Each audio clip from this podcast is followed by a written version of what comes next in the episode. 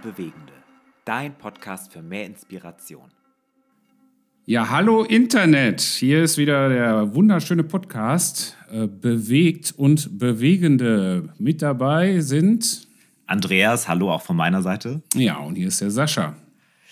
Ja, Sascha, wir haben heute einen echt spannenden Gast dabei, den Erwin Schwind. Da wollen wir heute eigentlich gar nicht so viel Zeit äh, verlieren.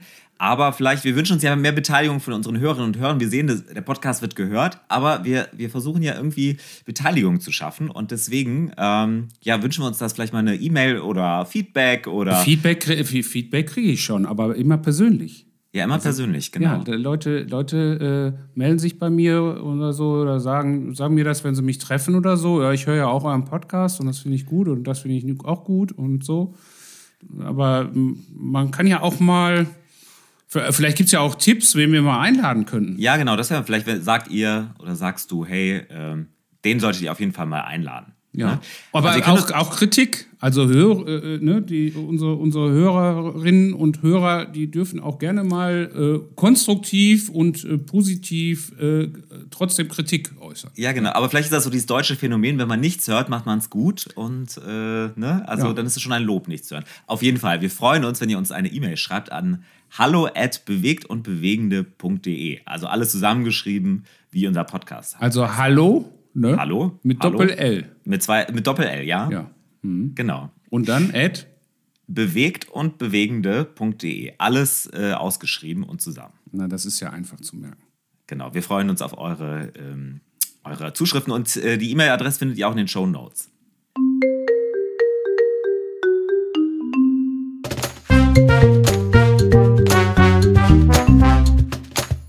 Fake or real? Ja, Sascha, heute haben wir äh, oder führen wir eine neue Kategorie ein. Und zwar, ähm, das geht ein bisschen in unseren. Da weiß ich ja, überhaupt nichts von. Ja, genau. Sascha, ich habe mir gedacht, heute, heute Nacht konnte ich nicht schlafen und wenn ich nicht schlafen kann, dann mache ich mir halt Gedanken über unseren Podcast. Und dann dachte ich mir so, ähm, morgens, heute Morgen um eins, wäre so, wär so eine neue Kategorie, wäre doch super. Und zwar heißt sie Fake or Real wahr oder falsch. Und ich äh, erzähle dir drei Geschichten äh, aus dem, oder skurrile Geschichten aus dem christlichen Bereich. Und du musst mir sagen, ob, die, ob ich sie erfunden habe oder ob sie wirklich äh, so in etwa existieren. Oder du sollst nicht lügen. Nee, also es ist, genau, äh, fake or real, wahr oder falsch. Und, und, und Gebot 11, du sollst deinen Chef nicht linken. genau. Wo steht das, Sascha? Ah, ist bestimmt auch vom Himmel gefallen. Das ist auch vom Himmel gefallen. Wurde nur nicht gefunden. Asse, Asse Box, Sascha. Sollen wir das mal ausprobieren? Ja, ein bisschen äh, Skepsis äh, schwingt mit, aber ich habe natürlich, äh, natürlich habe ich super Bock, ja. Okay. Genau. Okay, starten wir. Also die erste Story heißt, äh, beziehungsweise ich möchte hier von den Snake, von der Snake Worshipping Church berichten. Ähm, das Ganze begann so Anfang des 20. Jahrhunderts in verschiedenen Südstaaten der USA. Das ist so eher so aus der pentekostalen, charismatischen Richtung, kann man sagen. Und ja, irgendwie der, der Name ist hier Programm. Also während des Gottesdienstes, während der Lobpreiszeit, werden sehr giftige Schlangen, ähm, die die Kirche auch selbst, ähm, sag ich mal, fängt und unterhält, äh, rausgenommen und dann wird mit ihnen getanzt. Und jeder kann mal tanzen, so sich die Schlange nehmen und so weiter. Das sind wirklich ganz giftige ähm, Schlangen. Also man kann sterben, wenn man von denen. Also so wie die Fahnenschwenker hier bei uns. Manchmal hat man das noch so. Ja, genau. Aber sie, sie schwenken. BFP. Also, das finde ich nett. Das ist, ist, ja, ist ja biblisch. Äh, Altes Testament, ne? Fahnen, Fahnenschwenker. Ja, genau. Und die, die berufen Und die schwenken auch, also dann mit, äh, mit, mit, mit Schlangen. Ja? Mit Schlangen, genau. Du meinst die jetzt die, die, biologische Schlange. So. Die Bio so eine richtige Riesenschlange aus den Südstaaten, die furchtbar giftig ist. Und sie berufen sich tatsächlich auch auf die Bibel. Unter anderem auf äh, Lukas 10, Vers 19. Achso, ich dachte jetzt Altes Testament, da war doch mal was mit Volk Israel und den Schlangen. Ja, ja, ja, das ist aber, ich habe waren zu viele Bibelstellen, zu viele Bibelstellen. Deswegen nur eine. Seht, ich habe euch Macht gegeben, zu treten auf Schlangen und Skorpione und Macht über alle Gewalt des Feindes und nichts wird euch schaden. So, und das nehmen sie in mhm. Anspruch. Ne? Das ist quasi äh, auch so Proklamation. Äh, mir wird nichts passieren, ich kann hier mit der Schlange. Es gibt aber ein Problem, äh, manchmal sterben auch Menschen, nämlich. Ist so wie ähm, äh, Corona das Abend mit, mit Corona das Abendmahl mit einem Kelch nehmen. Ne? So ungefähr, Uns genau, das ist ja ungefähr die Analogie. Ja, wir nehmen einfach den Kelch und äh, ja.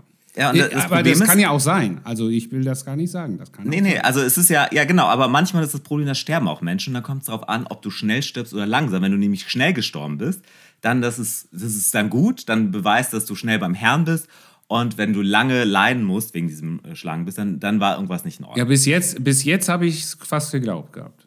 Also, fa fake or real, Sascha? Das ist auf jeden Fall fake. Nein, das ist tatsächlich real. Ah. Ich, ich habe letztens eine, äh, eine Doku darüber gesehen und äh, fand es sehr skurril. Ähm, es ist wirklich so. Also einer der, äh, letztens ist ein Pastor daran wirklich gestorben und ähm, ja, sein Und Sohn warum nehmen halt, Sie nur Schlangen und keine Skorpione? Nee, das, äh, ich glaube, das kann sein, dass es dann noch welche gibt, aber es ist tatsächlich eine ganze Bewegung in den Südstaaten, das sind Kirchengemeinden und die, das ist wirklich, es lohnt sich mal anzugucken, die, äh, die Nee, Doku nee, ich im- äh, muss mir, äh, vielleicht im Livestream. Reicht. Ja, genau. Ja, genau. so, komm, kommen wir zum zweiten. Zum zweiten. Und der ist mir, der ist mir vielleicht, kann ja auch sein, dass er fake ist, der ist mir, ähm, äh, ja, ich, oder ich, ja, ich, ich erzähl's dir mal. Also, ähm, es gibt ein Buch jetzt, aus, die, das geht gerade ganz steil in der christlichen Szene. Das, äh, das heißt Gewichtsverlust Gottes Weg. Das bewährte 21-tägige Andachtsbibelstudium. Abnehmen fürs Leben. Oh, das ist, was für, Glauben. das ist was für mich. Ja, genau. Ja. Genau, also du Haben wir kannst gerade also noch drüber gesprochen. Ja, genau, haben wir gerade, das, das wäre doch das Richtige für dich, falls es das gibt überhaupt. Es ist so ein Andachtsbuch ähm, und da gibt es äh, ja, Andachtsbibelstudien und da ist ein völlig neuer Ansatz zur Gewichtsreduktion. Ähm, ja, genau, äh, da, da schreiben die zum Beispiel oder eventuell, entdecken Sie die Muster, die Sie überfordern und übergewichtig haben und wie Sie diese äh, Muster brechen können. Beenden Sie Ihr Verlangen zusammen mit Schuld- und Schamzyklen, indem Sie mächtige biblische Wahrheiten anwenden, um Was ist denn für das daran Leben neu? frei zu machen. Ja, aber was ist daran neu? Ja, das Neue ist, dass du dann abnehmen kannst damit. Ja, aber, aber das ist ja nicht neu, die Muster zu entdecken, warum ich viel esse. Das ist ja das äh, St- Standard der Abnehmindustrie. ja, genau. Aber äh, das nee, nee, eben nicht der Abnehmindustrie, die, die, von denen, die es wirklich können. Ja. also, Sascha, gibt es so ein Buch, was würdest du sagen, das gerade ziemlich steil bei Amazon geht? Gewichtsverlust Gottes Weg. Ja, also. Fake or also, real? Also, ich sag mal, äh, die, die Amis, die schreiben doch Ratgeber äh, äh, über alles und da, da wird doch jeder Vers, die können doch zu jedem Thema Verse finden und dann bauen die die ein und. Ja, mit dem hermeneutischen Zwischenschritt, das nehmen die dann nicht so genau. Also ich glaube ja. Ja, da, da war es tatsächlich. Das gibt's wirklich. Das ist mir heute Morgen über den, äh, wurde es mir angezeigt. Und ist, ist äh, komm, äh, am- amerikanisch äh, Ursprung, ja? Ah, Genau, die Katie Morency, äh, eine Frau, die ist hier abgebildet, sehe ich hier ziemlich, also sie ist ähm, äh, People of Color, ziemlich gut und fit und ja, das ist. Vielleicht sollten wir das unseren Gemeindegründerinnen und Gemeindegründern zu Weihnachten schenken. Ja, das ist wirklich- immer ein Buch oder sowas oder manchmal auch Kaffee oder so denen zum, zu Weihnachten. Vielleicht äh, wäre das doch mal was. Genau, keine Schokolade, diesmal gibt es Gewichtsverlust, Gottes Weg, genau. Ich habe immer im Winter 10 Kilo mehr als im Sommer. Ja, Sascha, vielleicht, ich, vielleicht kaufe ich es dir mal. Aber jeden Winter. Ja. Ich glaube, ich bin einfach so ein archaischer Mensch. Also mein Körper sagt, hey, wird Winter, wird kalt, die Russen kommen, gönn, iss mal was. Ja, ja, ja, genau. Ne? So. Ja, aber kenne ich auch. Im, im, äh, ich esse mehr auch, so wenn es kalt wird. Sascha, kommen wir zum letzten Fake or Real. Das nennt sich Grave Soaking. Und das ist wieder, falls es das gibt, eine amerikanisch-charismatische Angelegenheit. Ähm, so, was, was steckt dahinter? Das kenne ich. Ja, kennst du das? Ja, aber erzähl wir trotzdem Okay, ich erzähle. Okay, dann, dann hast du es. Also da, da legen sich tatsächlich ähm, ja Christen auf die Gräber von verstorbenen anderen Christen, bekannten Christen, um den Geist des Verstorbenen aufzusaugen, also anzuzapfen. Äh, Und dann kann es sein, dass man plötzlich die Fähigkeiten des Christen hat. Äh, Keine Ahnung, wenn man sich beim C.S. Lewis aufs Grab legt, kann man irgendwie gut schreiben. Danach habe ich gehört. Auf jeden Fall haben sie auch eine biblische Stelle. Äh, 2. Könige 13, Vers 20 und 21. Als aber Elisa gestorben war und man ihn begraben hatte, fielen streifende Rotten der Moabiter ins Land. Genau. Und es begab sich, dass man einen Mann zu Grabe trug, als man aber einer, aber, sorry, als man aber eine dieser Scharen sah, warf man den Mann ins Elisas Grab und als er die Gebeine Elisas berührte, wurde er lebendig und trat auf seine Füße. Das ist so die biblische Begründung dafür. Also, Sascha, fake or real, du hast es aber schon, du kennst es schon. Äh, nein, äh, nein, natürlich nicht. doch, doch, ich kenne es. Äh, ich kenne es. Das ist äh, auf jeden Fall real. Äh, Ja. Und weil ich weiß, dass sich schon ein Bund davon distanziert hat. Ja. Ach, okay. Ja, ja, okay. Mhm. Ach, spannend. Ja, es ist ziemlich, es ist ziemlich spooky. Äh, muss man einfach mal Grave Soaking eingeben. Das äh, ist schon ziemlich. äh. Es war so ein bisschen in, äh, bei, bei, bei Bethel-Anhängern auch äh, Thema Mhm. und, äh, und so weiter. Und dann gab es schon Bünde, die gesagt haben, nee, nee, das ist für sie nicht biblisch. Ja. ja, krass.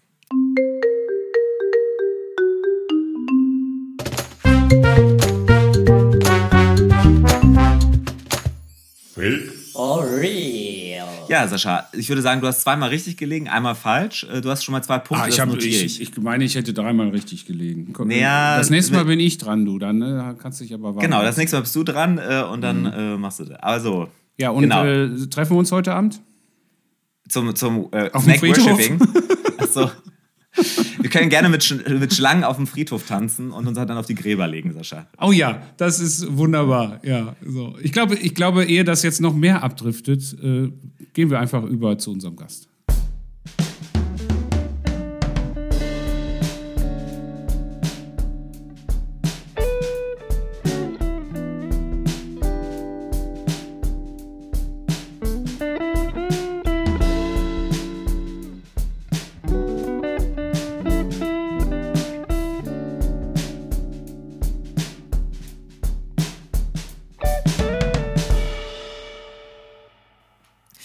Ja, da sind wir auch schon wieder zurück in unserem kleinen Zoom-Podcast-Studio.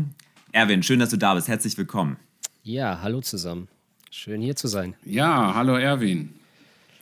Erwin, wir haben immer am Anfang, äh, stellen wir unseren Gast, unsere Gästin vor.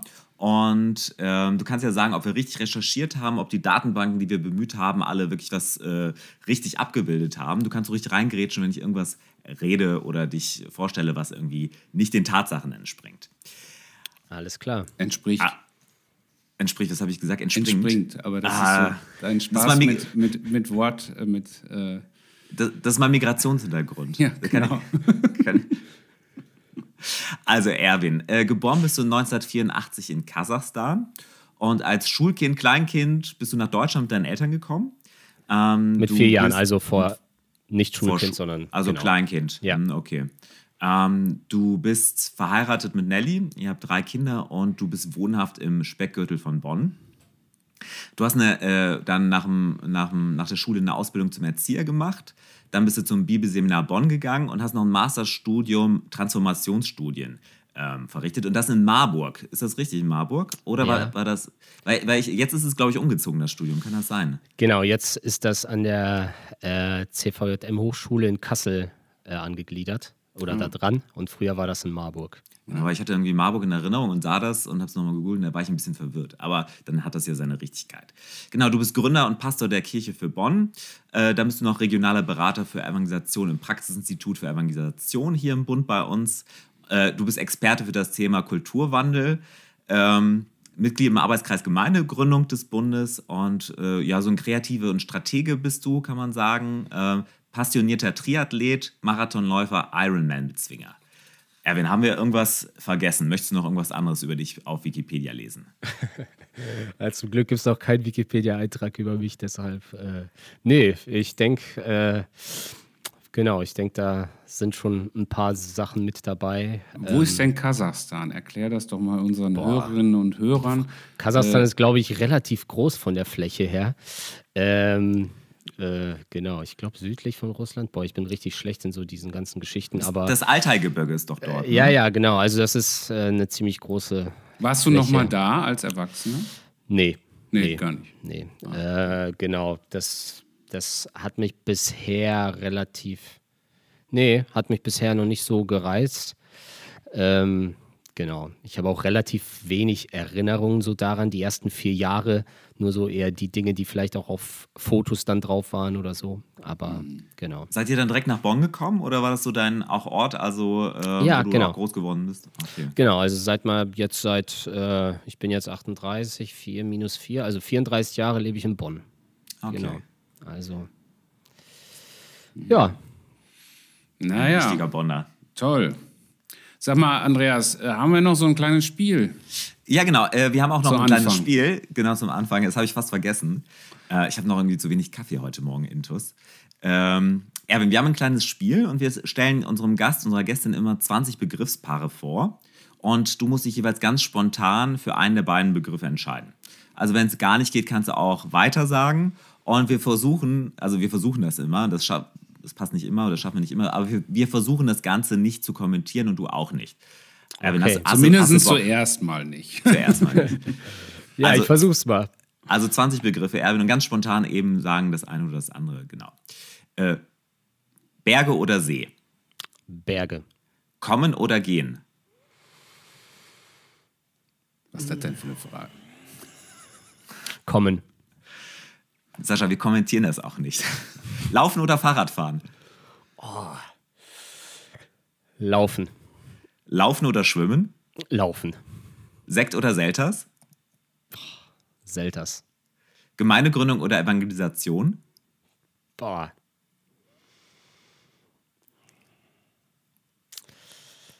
Ja, jetzt aber. Evangelisation, weil da Gemeindegründung, Mit weil Gemeindegründung der beste Weg zur Evangelisation ist.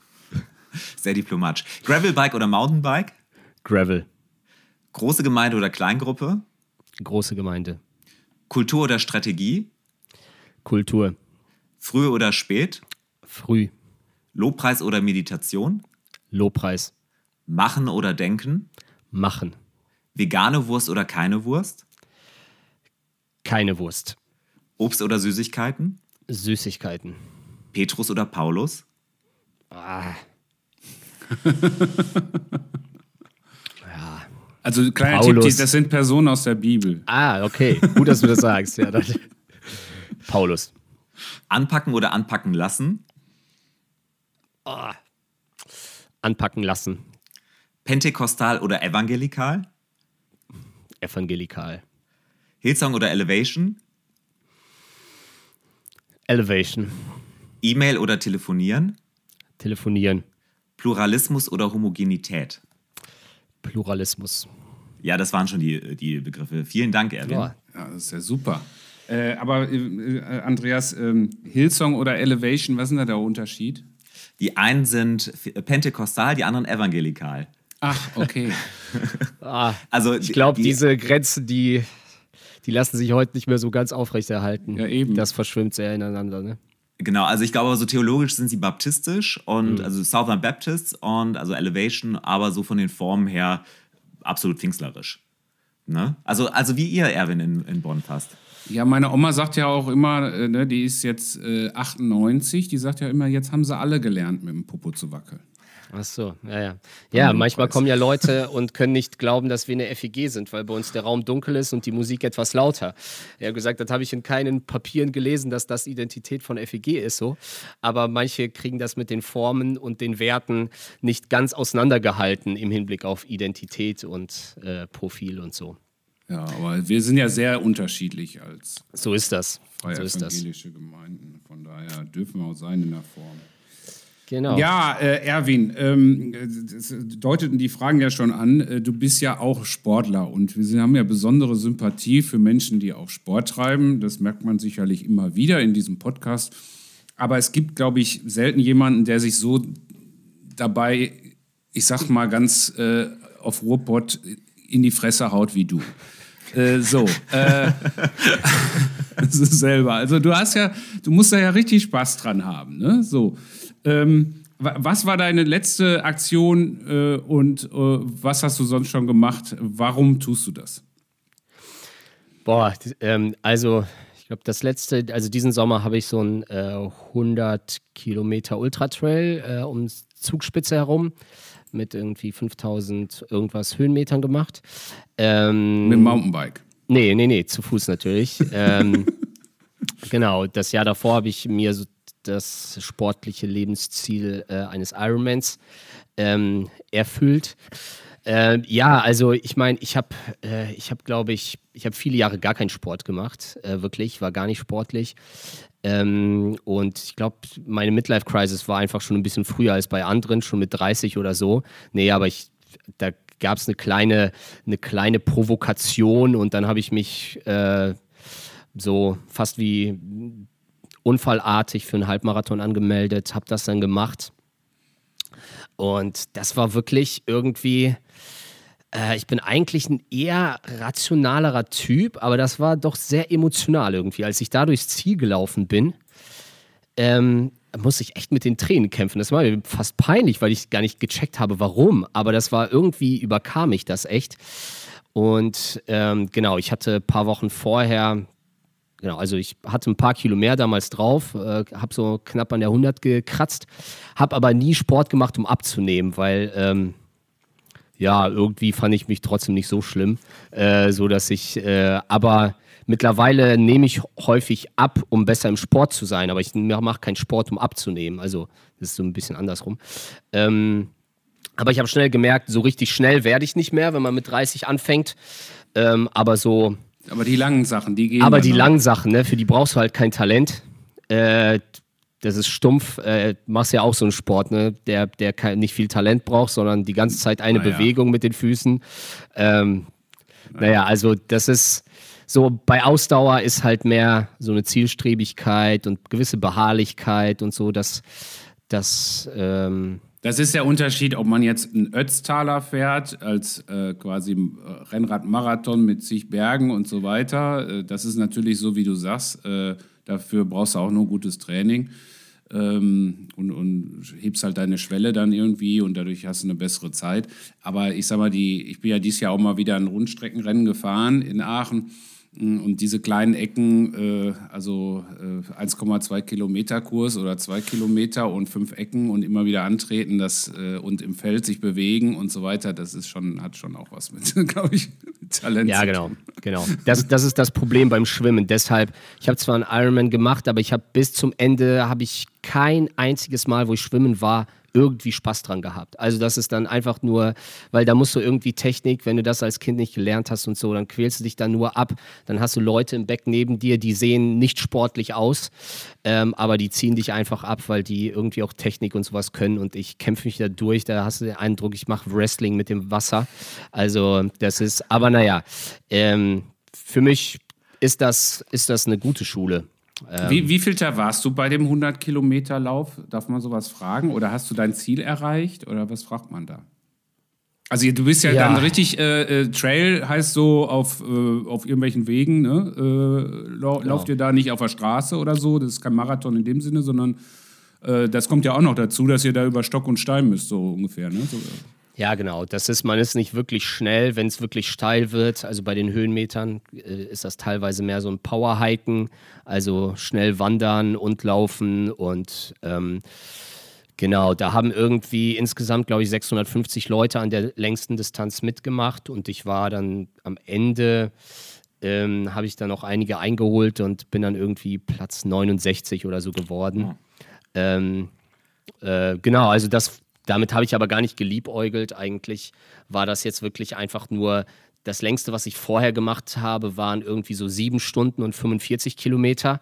Das bedeutet, na, und jetzt brauchte ich knapp 18 Stunden, habe aber eher so mit 20 bis 23 gerechnet. Es war also sehr viel Neuland dabei, sehr viel Ungewissheit, ob ich das überhaupt schaffe. Deshalb waren mir die Platzierungen egal, aber irgendwann, meine Family war auch am Rand und die hatten dann so einen Tracker und meinten irgendwann, ey, du bist knapp an den Top 100, du bist auf 120 und so.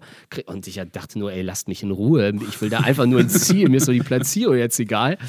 Aber dann, als ich die das zweite Mal sah und meinten, jetzt, jetzt bist du unter den Top 100, mega und so, dann hat mich das dann doch irgendwie gepackt. So ein bisschen kompetitiv bin ich ja auch.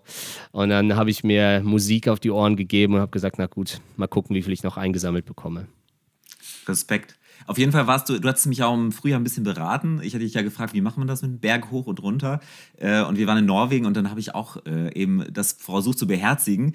Äh, ich muss dazu sagen, meine Frau hatte immer Angst, dass ich irgendwie die Leute, die mit uns auf dem Track war, irgendwie runterreiße und so. Das ist ein, könnte, hätte leicht in die Hose gehen können. Ich bin, da, ich bin ja nicht der Sportlichste. Also ich bin habe schon Sorge, wenn du hier unsere Treppe runtergehst. Also ist, Ich bin ein Bewegungslegastheniker. Also ich bin froh, dass ich gerade ausging. für dich ist Radfahren eigentlich äh, prädestiniert, weil da ist die Bewegung ja, wie gesagt, vorgegeben. Ne? Ja, das stimmt. Das ist, da- vielleicht ist es genau das. Ich, ich, äh, ich bin ja noch immer dabei, irgendwie mir ein Gravelbike zuzulegen. Äh, Braucht aber kein Mensch. Nimm ein Rennrad. ja, ja, Rennrad irgendwie- oder ich- Mountainbike. Sascha, Das- lass, alles dazwischen ist Quatsch. la- lass mich doch einmal auf deinem Rennrad fahren. Ich, habe- ich habe ja noch nie auf einem sowas gesessen. Auf welchem? Auf allem, was, was, du, äh, was du entbehren könntest, falls ich einen großen Unfall mache. Oh, das ist schon schwer. Das ist schon schwer. Ja, Aber- aber- wir, aber werden komm- das, wir werden das mal in Angriff nehmen, ja. Ja, aber kommen wir, kommen wir wieder zurück. Also, Erwin, wir haben ja gerade vorgestellt und wir haben auch ein bisschen über die Kirche für Bonn äh, gesprochen. Du bist ja deren Mitbegründer und Pastor und ihr wurdet oder ihr habt 2009 äh, mit 13 Menschen die Kirche für Bonn gestartet und gegründet. Auf eurer Homepage, ich habe mal noch ein bisschen ge geguckt, die Tage formuliert ihr eure Vision, die Kirche für Bonn existiert, damit mehr Menschen in der Liebe zu Gott und ihren Mitmenschen wachsen. Ähm, vielleicht erzählst du unseren Hörerinnen und Hörern, ähm, ja, was war 2009 oder wie seid ihr wirklich gestartet? Was ist vielleicht da vorher passiert? Und vielleicht auch ein bisschen so, gib uns Einblick in, in eure Gemeinde. Äh, Wo steht ihr? Was ist eure Vision? Wie viele Leute kommen so? Vielleicht eure Räumlichkeiten hast du ja gerade schon ein bisschen angesprochen. Erzähl doch mal, wie seid ihr so gestartet? Ja, ihr müsst mich einfach bremsen oder Fragen stellen. Ansonsten, äh, das ist immer so äh, schwierig. Ich kann auf der einen Seite ganz begeistert viele Stunden darüber erzählen, kann natürlich auch tausend Baustellen nennen, wo man dran sind, aber das ist, da trifft äh, ihren, da trifft sich eine große Leidenschaft. So, ähm, ja, 2009. Ähm, eine Gemeinde zu gründen war für mich schon, ich glaube, seit meinem 17. Lebensjahr oder sowas tatsächlich ein Thema. Ich habe sehr früh darüber nachgedacht und mit anderen Leuten darüber gesprochen, weil ich einfach so dieses Gründen an sich, ich wusste nicht, ob ich ein Unternehmen gründe oder eine Gemeinde gründe, aber gründen war auf jeden Fall irgendwie so, so dieses, nicht das Vorhandene, da noch immer wieder an Details rumschrauben, sowas, sondern so diese, diese Euphorie des Neuen, etwas so, so, man geht da ja auch ziemlich naiv dran und denkt, man hat da irgendwie so ein weißes Blatt und kann ganz neu starten und so. Ähm, also das war sicherlich für mich erstmal. so. Ja. Ja, genau. Wir mussten dann zumindest feststellen, äh, wir, trotzdem hat jeder so einen Rucksack, den er mit da, da mit reinbringt. Ja, ja. Und keiner beginnt bei Null. Gerade wenn Ähm, die Leute ähnlich sozialisiert sind, die, die, Genau. die anfangen. Ja, okay. Genau, genau. Ähm, was, was uns und mich sehr stark geprägt hat, ich bin in einer großen traditionellen russlanddeutschen Gemeinde aufgewachsen und wir haben dort aber Jugendgottesdienste veranstaltet, selber als Jugendliche mit 16, 17 angefangen und die sind, ähm, also da ist was passiert, das kann ich bis heute nicht erklären. Da sind teilweise mehrmals im Jahr bis zu 1000 Jugendlichen gekommen, auch viele, die nicht christlich sozialisiert waren, die zum Glauben kamen und wir erlebten da tatsächlich so, ja, so ein bisschen an manchen Stellen so erweckungsähnliche Zustände so. Und, ähm, und das hat uns total geprägt. Und ich habe gemerkt, Menschen haben eine Sehnsucht nach Gott. Ähm, das Evangelium ist auch heute noch relevant und zwar nicht nur für alte Leute, sondern auch für, für meine äh, Freunde, die nicht christlich sozialisiert sind. Gleichzeitig muss ich feststellen, dass die Menschen häufig an der Institution Kirche, Gemeinde, und damit meine ich jetzt nicht speziell katholische Kirche oder evangelische Landeskirche, sondern auch jegliche Freikirche häufig scheitern. Die kulturellen Barrieren, damals dachte ich, das wäre ein spezifisches Problem der Gemeinde, wo ich aufgewachsen bin. Heute weiß ich, dass jede Gemeinde eigentlich dazu neigt, eine Kultur äh, so zu entwickeln, die sehr nach nach innen gerichtet ist und die es für Menschen, die noch nicht dazugehören, echt schwierig macht, dazuzugehören. So, und ähm, da wuchs aber über mehrere Jahre so, so der Traum einer Gemeinde für unsere Freunde, für die Menschen in unserem Umfeld, die nicht christlich sozialisiert sind, die, die, die aber Fragen haben und Interesse haben und Sehnsüchte haben. Genau, und so sind wir mit ganz viel, äh, ich sag mal, Naivität und ganz wenig Geld, aber irgendwie so einem Anliegen dafür mit 13 Leuten irgendwann gestartet und haben gesagt, okay, lass uns mal ähm, neu anfangen und eine Kirche gründen ähm, und für diese Leute. Was Genau. gab's, was gab's für äh, Herausforderungen, so gerade in der ersten Phase? Also ich glaube, wir waren, ähm, wir sind ja ohne eine Bundeszugehörigkeit gestartet und ähm, heute bin ich ja ein ganz großer Fan der auch der Inlandmission, der ganzen Arbeit mit Gemeindegründung, was da alles passiert, was die an, an Schulung, an Begleitung bekommen und sowas. Wir mussten ganz, ganz viel einfach nur durch äh, Fehler lernen äh, und durch Probieren. Aber wir hatten schon auch mehrere Berater uns an die Seite geholt, die uns so ein bisschen geholfen haben. Ähm, eine der Herausforderungen war zum Beispiel, dass wir gerade am Anfang eine Reihe von Menschen erreicht haben, die plötzlich da waren, die schon irgendwie ein bisschen christlich sozialisiert waren, als Kinder oder sowas, aber sich eher in den letzten Jahren distanziert hatten von Gemeinde, von äh, christlicher Community und jetzt aber irgendwie mitbekommen hatten durch verwandtschaftliche Verbindungen, Freundschaften, wie auch immer. Ah, da entsteht etwas Neues. Vielleicht gebe ich dem nochmal eine Chance und gucke mir das an. Die Leute kamen aber natürlich alle mit einem mit Rucksack, ne? mit mhm. Enttäuschungen, Verletzungen. Ähm, aber auch Leute, die so, ne, die in irgendwie in ihren Gemeinden nicht klarkamen und ähm, unzufrieden waren und bei uns plötzlich irgendwie auf der Matte standen. Ne? Und für die haben wir natürlich an sich nicht Gemeinde gegründet, ne? also für irgendwelche enttäuschten Christen. So. Und dann haben wir ein bisschen sektiererisch gesagt, Leute aus anderen Gemeinden, die nehmen wir erstmal einfach gar nicht auf. Äh, machen die, die, die Mauern und die Hürden für die relativ hoch ja? Also ja. Menschen, die neu zum Glauben kamen, die haben wir ganz schnell mit aufgenommen. Aber Menschen aus anderen Gemeinden, die mussten dann erstmal so, das hieß damals so Kompass-Seminar, da mussten die fünf Tagesseminare machen. Wirklich so, um überhaupt ein Aufnahmegespräch zu bekommen, um Mitglieder werden zu können. So. Erstmal erst voll durchgetestet. Ja, also, aber das, das war das einfach. Bootcamp. Ja.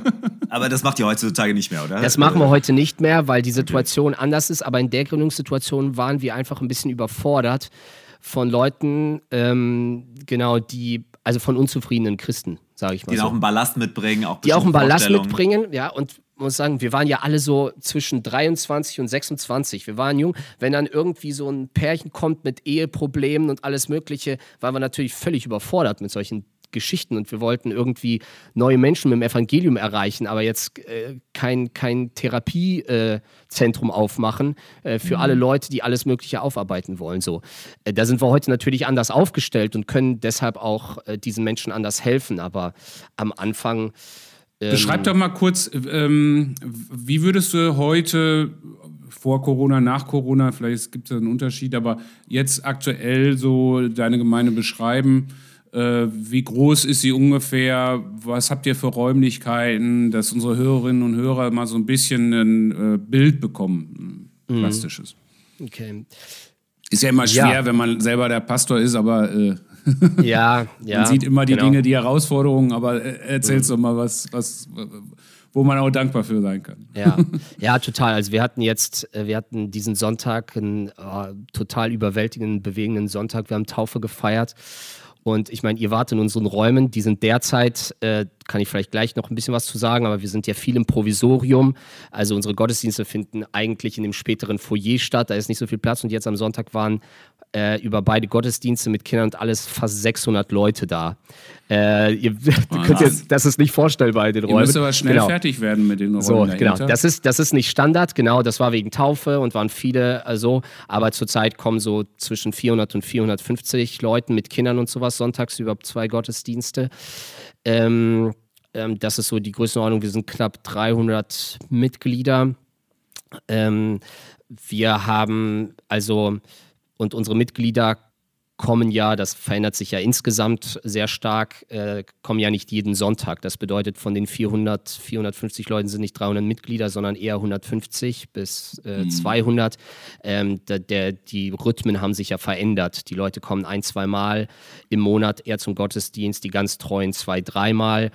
Ähm, das bedeutet, die Gesamtcommunity ähm, im weiteren Sinne, also Leute, die einigermaßen regelmäßig so mindestens einmal im Monat am Gemeindeleben teilnehmen, ähm, schätzen wir eher im Bereich von inklusive Kinder von 600 bis 800 Personen. Ähm, so, aber das ist, es ist natürlich anders als mit 40, 50 Leuten. So, man kennt, natürlich kennt man nicht alle und ich rede jeden Sonntag mit Menschen, mit denen ich zum ersten Mal äh, rede. Und ähm, das ist ganz spannend. Wir sind sicherlich als eine homogene Truppe gestartet mit einer ähnlichen theologischen Prägung und auch mit einer ähnlichen kulturellen Prägung, wie schon mhm. genannt. Ähm, das hat sich stark verändert. Ähm, die Menschen, die jetzt dazukommen, sind eher zu, äh, ja, größten Teil ähm, haben nicht, also keine russlanddeutsche Prägung, sondern ganz ganz bunt, auch immer internationaler und auch unterschiedliche theologische ähm, Backgrounds, sage ich mal so. Genau, und was sicherlich eine Besonderheit ist, wir sind ja eigentlich gestartet und wollten keine eigenen Räume haben, hatten aber große Probleme, dann irgendwelche Räume für uns zu finden. Wir wollten eigentlich in öffentliche Räume hinein und dort Gottesdienste feiern und Gemeinde leben, aber hatten, haben uns echt vier Jahre abgequält und keine Chance gehabt, irgendwas zu finden. Hatten immer dann nur sehr schlechte Kompromisse irgendwie und irgendwann kam es dann dazu, nach mehreren Versuchen, äh, unterschiedlichen Ansätzen, dass wir das Gebäude, wo wir jetzt drin sind, das ist so ein Gewerbeobjekt mit mehreren Hallen, ähm, dass wir das, naja, nicht geschenkt bekommen haben, aber äh, das war schon ein Wunder, wie wir das bekommen haben. Also das sollte irgendwie 1,7 Millionen kosten und so. Wir konnten uns weniger als die Hälfte leisten und nach langem Hin und Her haben wir es tatsächlich für irgendwie 750.000 äh, bekommen, was wirklich, also... Wie viel Quadratmeter habt ihr? Ja, das sind irgendwie 4.000, 5.000 Quadratmeter äh, äh, Flächen. Ja. Und aber was uns klar war, ist, dass, dass das war wie so ein Tritt in den Hintern für uns von Gott, für uns, und uns war klar, äh, wenn wir diese Räume bekommen, dann ist das kein Ort für uns als Gemeinde, sondern dann ist das ein Ort für diese Stadt. Ähm, also wir haben angefangen, eine Vision dann zu entwickeln. Ähm, wie kann so ein Ort eigentlich aussehen, der nicht nur von uns als Kirche genutzt wird, sondern so ein Ort für Kirche, Soziales, Sport, Kultur, Arbeit. Ja, und da sind wir auch relativ naiv reingegangen, haben gesagt, oh, wäre doch cool, so ein Stadtteilzentrum, so mit irgendwie Sporthalle und äh, Café und noch so ein paar anderen Dingen. Und ähm, ja, wir dachten so, in ein, zwei Jahren ist das alles fertig. Das ist jetzt so neun Jahre her. äh, heute wissen wir, wenn es alles richtig gut läuft, brauchen wir vielleicht noch zwei Jahre. Ähm, genau, aber das ist, wir haben das erst wirklich Schritt für Schritt äh, erst verstehen gelernt, was hier alles möglich ist. Ne? Und wir hatten jetzt zur Zeit, ähm, ja, wir hatten letztens ein Meeting, wo wir wirklich durchgeplant haben, Montag bis Sonntag, vormittags, nachmittags, abends, was findet in den ganzen Räumen hier statt. Und mittlerweile haben wir hier ein, ein Tonstudio, Proberäume für Bands, äh, wir haben eine Pizzeria hier drin, eine Bäckerei hier drin, die als Mieter da sind. Okay. Ähm, Nachhilfeschule, ambulanten Pflegeservice äh, eine kleine Bibel ähm, und ja, unterschiedliche Das ist alles jetzt schon drin. Das ist jetzt schon drin, genau. Aber die großen Flächen sind gerade im Umbau. Was, äh, was ähm, jetzt angedacht ist, ist halt, ähm, es entstehen ganz neue Räume, gerade für den Freizeitbereich, aber auch Arbeitsbereich. Also wir planen etwas in Richtung Coworking Space, äh, Coworking Café, Indoor-Spielplatz, Sporträume äh, und dann unterschiedliche Räume, die für, sei es mal, so Volkshochschulkurse oder Musikschule ähm, und Meetingräume im Hinblick auch im Zusammenhang mit dem Coworking Space. Also alles, was so im Bereich Freizeit, Sport, Soziales, Kultur ähm, und Arbeit, so, also ein relativ großes Feld, da das Ganze hier genau an den Start zu bringen.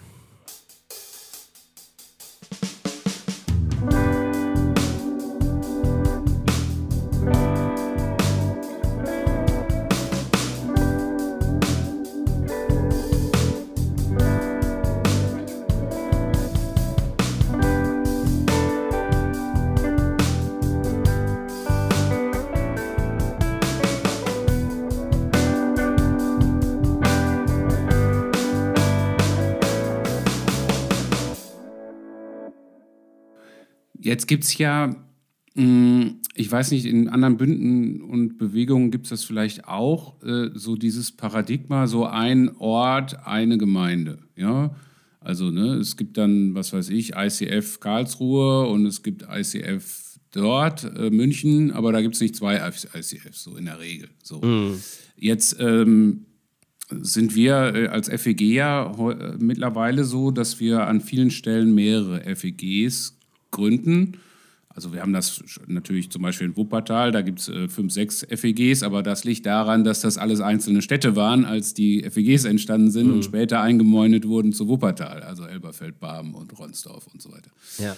Ähm, und äh, jetzt äh, ist es ja in Bonn auch so, da gibt es ja auch eine äh, große äh, FEG, die es schon gab, äh, die ja auch recht groß ist. Und, ähm, und wie würdest du das sehen, so generell in Deutschland macht das Sinn, dass man auch von einer Bewegung, von einer Denomination mehrere Gemeinden an einem Ort hat und warum?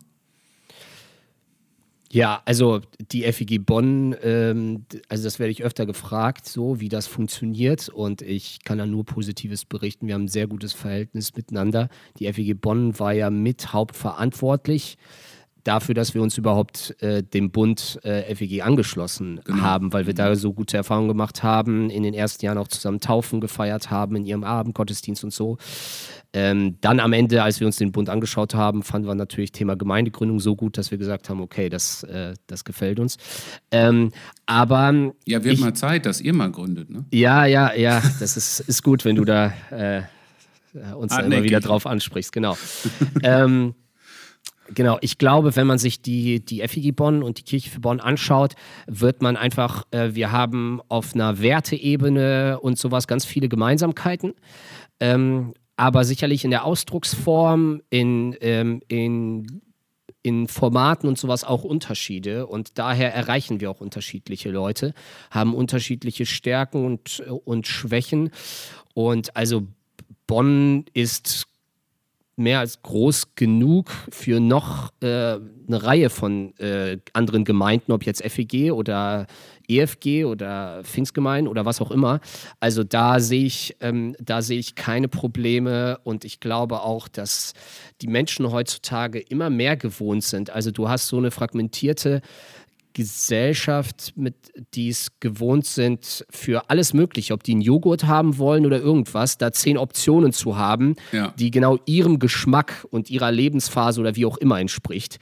Ähm, und ich glaube, deshalb brauchen wir auch einen bunten Blumenstrauß an unterschiedlichen Gemeinden. Viele um, Joghurts im Regal. Genau. Man weiß ja zu viele, überfordern die Leute vielleicht auch, aber eine gewisse Vielfalt braucht es, äh, um unterschiedliche Leute zu erreichen. Wir hatten das von Anfang an. Wir haben zum Beispiel am ganz Anfang ähm, unsere erste Gemeindeveranstaltung war eine Taufe, wo jemand, äh, ähm, die vorher eine Muslimin war, zum Glauben an Jesus äh, gefunden hat. Und das war genial. Aber wir merkten, wir waren nicht international aufgestellt. Wir, wir äh, da gab es andere Gemeinden in Bonn, da hat sie viel eher ein Zuhause gefunden. Und wir haben von Anfang an die Perspektive, es geht nicht darum, dass die Kirche für Bonn wächst, sondern es geht darum, dass Menschen hier in dieser Stadt ja. äh, in die Liebe Gottes kennenlernen und auch in eine Gemeinschaft äh, kommen. Und äh, deshalb ähm, ist das nur ein Vorteil, wenn man auch eine gewisse Bandbreite an unterschiedlichen Gemeinden hat, die auch unterschiedlichen Leuten Zuhause bieten. Ich habe da noch eine Frage. Ähm, du sagst gerade ja, in die Gemeinschaft auch kommen, also Jüngerschaft und so weiter. Äh, wie, wie, wie macht ihr das jetzt? Also du hast am Anfang geschrieben, äh, wir machen hier eigentlich so ein Bootcamp für die äh, Christen, die von irgendwo herkommen und angenockt sind oder keine Ahnung oder äh, Riesenerwartungen haben und so. Ähm, aber wie macht ihr das jetzt, dass ihr Leute in, integriert in die Gemeinde und in Jüngerschaft? Habt ihr da irgendeinen Weg, den ihr geht? Ja, das ist ein ganz großes Thema, weil das auch ein Schmerzpunkt ist, weil ähm, das nicht unbedingt von Anfang an einfach eine Stärke der Gemeinde war, ah, okay. äh, was uns einfach leicht fiel, sondern äh, zu, zu, ja, zu meinem großen Schmerz ähm, haben wir immer wieder doch das Feedback bekommen gehabt, gerade in den ersten Jahren, oh, es ist, es ist schon schwierig reinzukommen.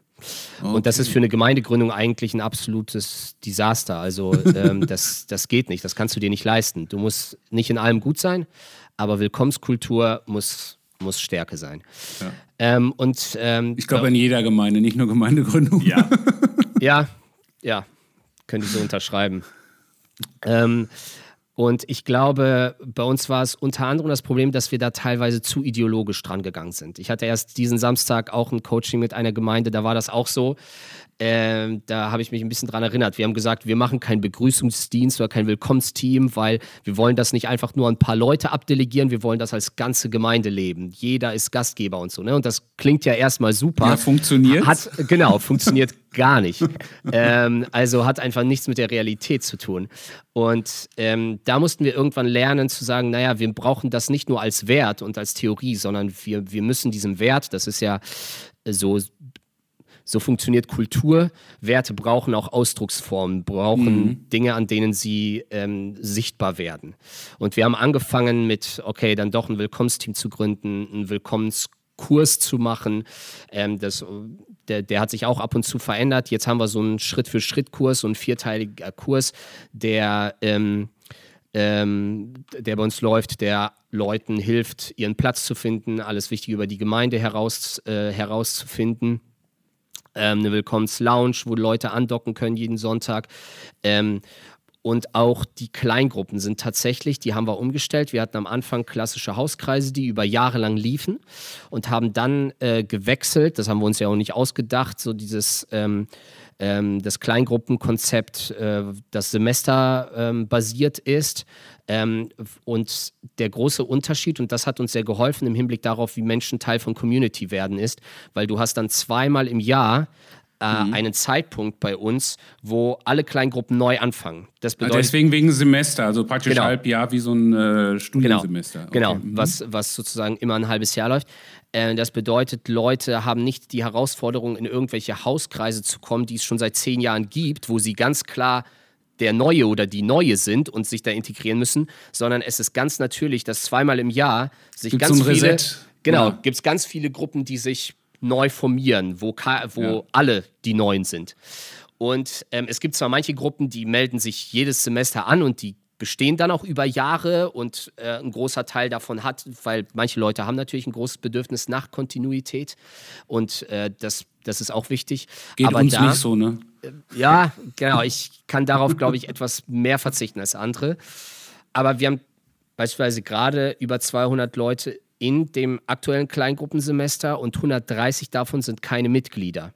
Ah, und, okay. und das zeigt auch, die Leute, die super vernetzt sind, die sind nicht unbedingt diejenigen, die unbedingt jedes Semester in einer Kleingruppe sind. Manchmal, weil sie sich bestimmten Themen widmen, weil die sind dann auch Interessensgruppen oder themenspezifisch.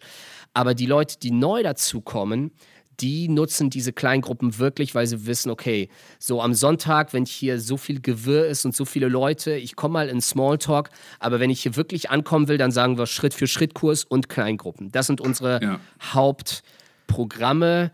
Äh, die und dann hat man helfen. auch schon eine engere Community, also genau. nach außen größer werden und genau. gleichzeitig nach innen eben kleiner, dass man Kleingruppe hat, dass man die zehn Leute auf jeden Fall trifft. Äh, genau und, und kennt. Und, und ja. genau, und durch den Schritt-für-Schritt-Kurs, da helfen wir den Leuten auch, die jetzt noch keine Vorstellung vielleicht haben, was sind so meine Begabungen oder sowas, äh, ist da auch so sehr kompakt so ein Mini-Gabending, das, das den Leuten auch hilft, ihren Platz zu finden, sei es in der Mitarbeit, in unterschiedlichen Teams und in bestimmten Bereichen.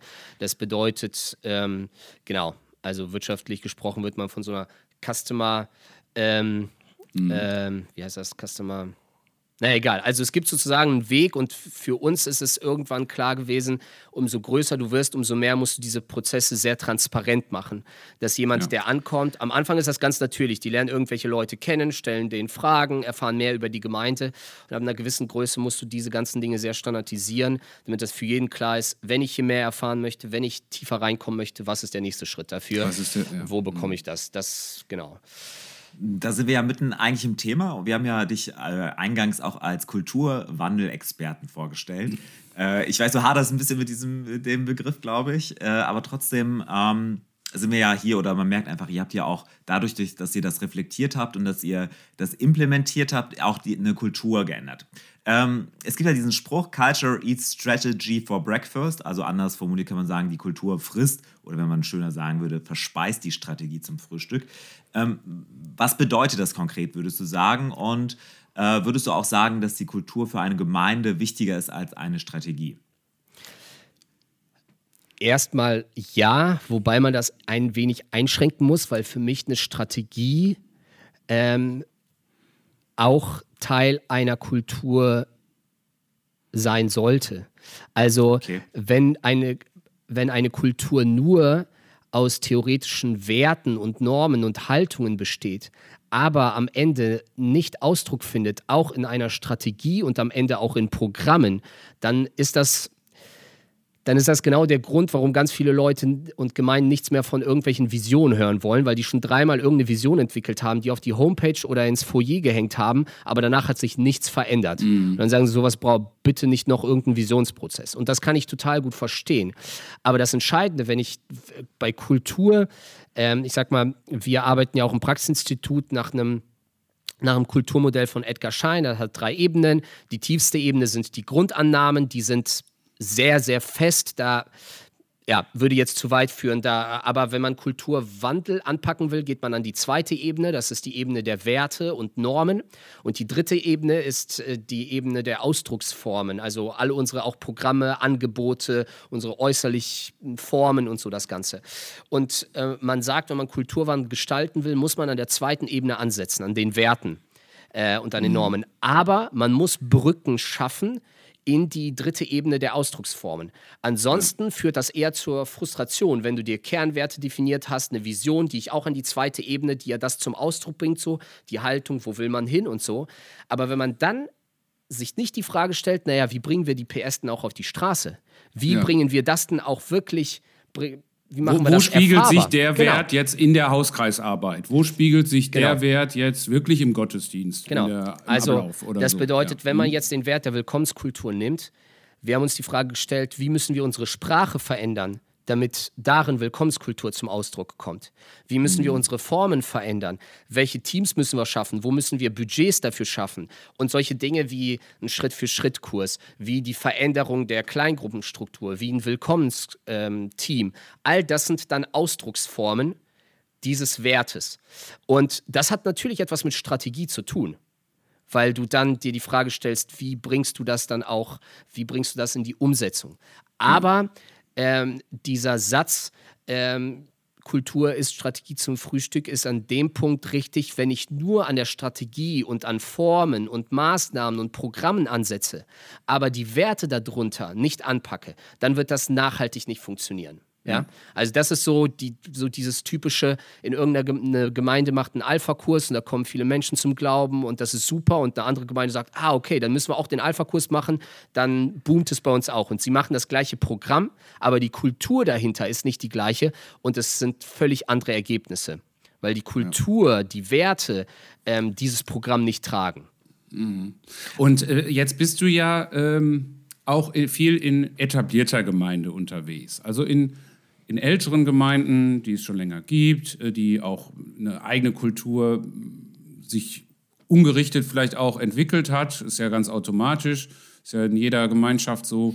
Und jetzt lassen wir ja jemanden, der gerade die Erfahrung gemacht hat, in, ich sag mal, in zehn Jahren auf jetzt nach Corona Gottesdienstbesuch von 450 und bis zu 600, äh, hat das weiße Blatt in der Hand gehabt, konnte frei malen und so weiter. Den lassen wir jetzt los auf etablierte Gemeinde als Berater auch für das Thema Evangelisation und wie wir eine evangelistische Kultur entwickeln können in einer etablierten äh, Gemeinde. So, ähm, vielleicht kannst du ja ohne Orte und Namen nennen mal manche Dinge mal, dass das mal plastisch wird, was du da so erfährst. Was, was äh, gibt es irgendwelche Dinge, die wo du, die dich irritieren, die dich irritiert haben, wo, wo einfach was aufeinander prallt oder so. Ähm, hast du da irgendwelche Erfahrungen gemacht ähm, und äh, wie klappt das? Ähm, wie, wie sind da die Prozesse? Sind die alle gleich oder äh, wie kann man sich das vorstellen? Ja, äh, das ist äh, eine sehr weit gefasste Frage. Ne? Ähm, also ich lerne selber super viel äh, dazu, ne? weil, ähm, wie gesagt, wir haben jetzt 13 Jahre Geschichte als Kirche für Bonn. Äh, ich bin in Gemeinden, die haben 140 Jahre Geschichte und das ist natürlich äh, eine andere Nummer. Ähm, was ich sehr positiv erlebe, ist, dass zumindest die Gemeinden, wo ich hinkomme, dass es da ähm, größtenteils eine große Offenheit gibt und mhm. echt ähm, auch so ein Bewusstsein, ja, äh, es geht nicht so weiter wie bisher. Also wir, wir, wir müssen echt was verändern. Manchmal Wie näher dran an die Menschen oder so, ja. Mhm. Ja, die, manchmal können die Leute das vielleicht gar nicht so artikulieren, aber sie merken, äh, ich sag mal, es funktioniert nicht mehr so, wie es mal funktionierte. Manchmal denke ich mir natürlich, ah, warum habt ihr euch nicht vor 10 Jahren oder 20 Jahren jemanden ins Boot geholt? Da gab es noch keinen. Also, ja. Da warst du noch zu jung, Erwin. ja, nur, genau. Äh, es geht ja auch nicht um mich so, aber ähm, es ist, ähm, es wird natürlich umso, ähm, also wenn eine junge Generation zum Beispiel schon komplett fehlt, ähm, eine Gemeinde schon sehr ja, gealtert ist und sowas, wird natürlich, werden gewisse Dinge natürlich auf jeden Fall schwieriger. So. Point of no return wahrscheinlich. Genau, so, das ist, ich bin da sehr jetzt äh, einfach ausgedrückt optimistisch meistens unterwegs. Ich glaube, Gott hat mir auch ein Stück weit so, ein, so eine Gabe des Glaubens gegeben, dass ich häufig dann doch auch für die Zukunft etwas anderes sehen kann, als das andere tun. Und deshalb bin ich da grundsätzlich ähm, echt hoffnungsvoll. Ähm, aber ja, aus dem, was ich da zumindest an der Stelle lerne, würde ich den meisten, die überlegen, oh ja, wir haben ja jetzt noch nicht das Problem, wir brauchen ja keine Beratung ähm, oder sowas, eher empfehlen, schon sehr früh. Also manche Gemeinden, die, bei denen läuft es noch, bei denen läuft es richtig gut, auch evangelistisch, aber sie merken, wir haben nicht mehr die Dynamik und die Stahlkraft, die wir zum Beispiel vor fünf oder zehn Jahren haben. Und wenn wir jetzt nicht dran gehen, dann geht es irgendwann richtig bergab. Das schätze ich zum Beispiel total. Wenn Leitungskreise diesen Blick haben, äh, sich nicht auf dem ausruhen, was da ist, was gut läuft, sondern echt, ähm, echt so, so die Leidenschaft wie- haben. Wie, wie gehst du da vor? Also wie ist so ein erstes Treffen, sag ich mal, jetzt nicht mit dem Leitungskreis, gibt es vielleicht wahrscheinlich ein Vorgespräch und dann Ja. bist du vielleicht das erste Mal mit auch in der Gemeinde.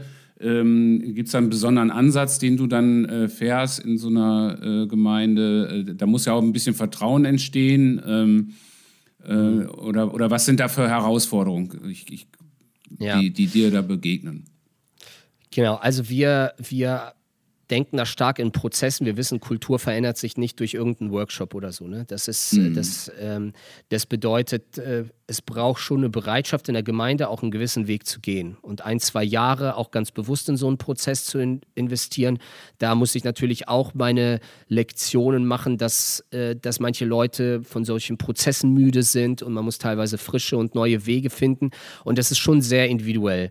Ähm, wir haben zwar so einen standardisierten, wir nennen ihn E-Kulturprozess, ähm, der unterschiedliche Module beinhaltet, ähm, einfach Fragen aufwirft, die unserer Meinung nach elementar sind für eine evangelistische Kultur und für eine Gemeinde, damit man halt nicht einfach nur irgendwelche Programme von anderen kopiert, sondern wirklich guckt, okay, was, was bedeutet das für uns in unserem Kontext, mit unseren Potenzialen, die wir haben, mit dem, was Gott uns anvertraut hat, ähm, mit den Menschen, die in unserem Umfeld da sind ähm, und all dem Ganzen.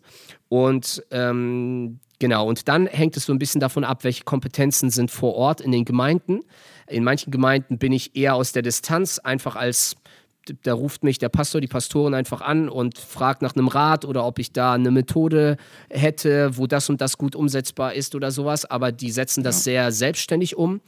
Und in anderen Gemeinden bin ich operativ sehr stark drin, also sowohl mit der Gemeindeleitung als auch mit Workshops, die für die gesamte Gemeinde oder in größeren Gemeinden manchmal für die Mitarbeiterschaft oder wie auch immer unterschiedliche Ebenen offen sind. Ähm, so die Partizipation der Gemeinde spielt natürlich eine ganz, ganz entscheidende Rolle. Ja. Also, das ist natürlich auch ein Fehler, von dem ich immer wieder höre, dass Gemeindeleitungen so einen Prozess durchgegangen sind und das Ergebnis irgendwann der Gemeinde vorgestellt haben und dann merken, oh, wir kriegen es nicht hin, die Gemeinde dafür zu begeistern. Und das, ähm, das ist bei Visionsentwicklung natürlich das A und O, dass du schon sehr früh die Menschen mit teilhaben lässt und, sie, und ja. sie am Ende nicht die Vision einer Gemeindeleitung oder eines Pastors präsentiert bekommen, sondern dass sie am Ende ihre Vision in den Händen halten. Und das aus deinem Mund, obwohl du immer für starke Leitung bist. Ja, ich glaube, das ist ein großes Missverständnis. Ich habe manchmal den Eindruck, die Leute kennen entweder nur so Basisdemokratie in der Version, jeder redet bei allem mit, ja, Wandfarbe muss mit allen Mitgliedern entschieden werden, so, äh, die Form, oder so. Die Marke der so, Küche. Oder das Gegenteil davon ist nur so eine direk- direktive, hierarchische Leitung äh, mit Machtmissbrauch, so. Aber ich glaube, also als Kirche für Bonn versuchen wir eher einen Weg zu gehen, zu sagen, ähm, Entscheidungskompetenz ist an Verantwortung gebunden. Das bedeutet, wenn, ja. dir, wenn dir die Farbe der Wand sehr wichtig ist, dann gehen das Team für Interior Design und Raumgestaltung. Und wenn ich als Pastor da nicht drin bin, habe ich da auch nichts zu kamellen und nichts zu sagen. Das bedeutet ja nicht, dass das irgendwie von oben herab, aber Also ich mag es nicht, dass jeder bei jeder Frage mitredet, sondern Ja, dass das an, an, an Verantwortung gebunden ist. Sonst kriege ich auch meine ehrenamtlichen Mitarbeiter nicht motiviert. Wenn die sich den Kopf zerbrechen, wie sie bestimmte Dinge nach vorne treiben, aber dann haben sie 100 Leute, die in, äh, irgendwie in den Reihen sitzen und die bei allem den Daumen hoch oder runter machen wollen. Also ähm, da muss man operativ äh, so ein bisschen und ja, unterscheiden. Aber das ist jetzt nochmal ein anderes Thema. Aber Ja, du- ja, hängt ja mit zusammen. Also das ist ja die Frage eben äh, schon, äh, wenn du so einen Visionsprozess gehst mit einer Gemeinde, äh, wie kriegst du dann die PS auf die Straße? Ja. Und das hat ja auch was mit Leitungsstruktur zu tun. Wenn man darauf wartet, dass man 100% Commitment Nee. kriegt, dann äh, wartet man, äh, bis äh, der Herr wiederkommt. Kann ja auch bald sein. Aber Ja. ähm, das, das ist, äh, ist ja nie, nie der Fall eigentlich. Du hast immer Leute, ich, ich bin ja auch keine, kein Early Ada- Adapter. Ich, ich würde auch da sitzen und würde mir das erstmal angucken und mal gucken, wo der Zug hinfährt. Und wenn das dann super aussieht, dann steige ich mit ein. Ja? Äh, also so vom Grundtyp her. Und äh, ich glaube, das ist auch oft ein Punkt, wenn man dann wirklich die PS, man hat was erkannt, man will es auf die Straße bringen und dann muss man irgendwie gucken, dass man mit den Willigen auch dann Gas gibt, das delegiert und so weiter. Ja. Aber gerade der Blick, also ich, ich sag mal, gerade wenn es um Dinge geht, was, was nehmen wir in unserem Kontext wahr, aber auch welche Stärken, Schwächen, Herausforderungen sehen wir in Gemeinde. Also gerade wenn es ums Sammeln geht von Dingen und Eindrücken und so das Ganze, dann, dann ist es nur von Vorteil, auch einen großen Teil der Gemeinde oder das total offen zu stellen, da ganz viele Perspektiven damit reinzubringen. Dann musst du natürlich manchmal gewisse Dinge dann nochmal irgendwie ordnen und äh, schauen. Das kannst du nicht immer in der ganz großen Gruppe machen. Aber für mich ist die Partizipation der Gemeinde bei solchen normativen Fragestellungen, ja, es geht ja jetzt nicht um irgendwelche operativen Detailfragen, aber wenn es um Ausrichtung von Gemeinde geht, wenn es um Werte der Gemeinde geht, ähm, dann ist es für mich ganz, ganz wichtig, dass die Leute die Möglichkeit haben, das, da, das mit zu, zu gestalten, daran mit teilzuhaben äh, und das mitzuentwickeln.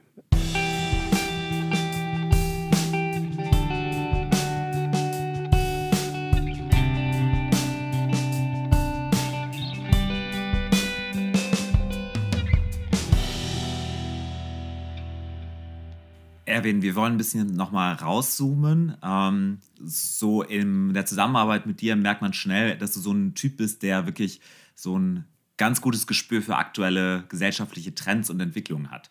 Ähm, was würdest du jetzt von so deiner Perspektive, die du hast, du bist ja auch wirklich sehr interessiert und ähm, für diese Trends, ähm, was sind so aktuelle Themen, würdest du sagen, in unserer Gesellschaft, äh, die Auswirkungen wirklich auf die Menschen in unserer Gesellschaft haben?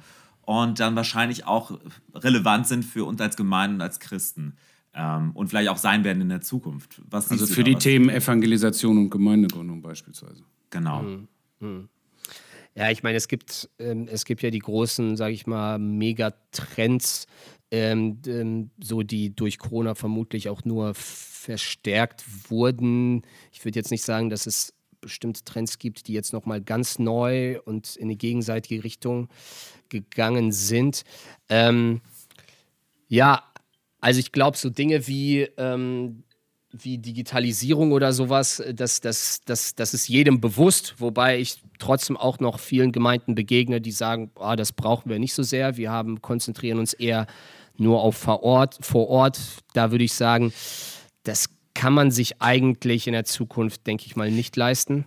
Ja, ich Ähm, bin immer überrascht. Ich gehe manchmal auf, also Digitalisierung, ich gehe auf Homepages von FEG und ich bin immer sehr, also sie sehen aus wie 1996 manchmal. Ja, das ist aber auch in anderen Bünden so. Ja, aber das, das macht ja was. Es kann ja sein, dass die Gemeinde vor Ort wirklich sehr lebendig ist, aber für mich als Gast oder potenzieller Gast wäre es abschreckend, sowas, wenn ich sehe, die Homepage sieht aus wie 1996, weil ich dann denke, okay, vielleicht sieht die auch von innen aus wie 96. Ja, das ist aber manchmal auch der Grund, äh, dass du ja das, was du dauernd siehst, oder wo, wo du, oder du, gehst gar nicht als Mitglied oder als derjenige, der du Teil der Gemeinde bist, gehst du gar nicht so häufig vielleicht auf die Homepage.